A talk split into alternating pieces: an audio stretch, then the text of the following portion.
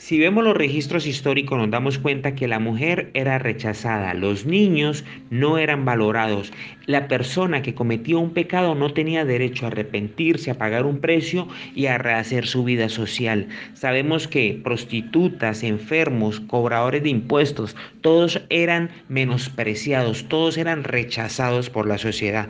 Pero hace dos mil años llega un hombre, el verbo hecho carne, y pone un precedente, parte en dos la historia ¿Quién? Nuestro Señor Jesucristo. Y nos dice en el libro del Evangelio según San Juan capítulo 15, no me escogieron ustedes a mí, sino que yo los escogí a ustedes y los comisioné para que vayan y den fruto, un fruto que perdure. Así el Padre les dará todo lo que le pidan en mi nombre.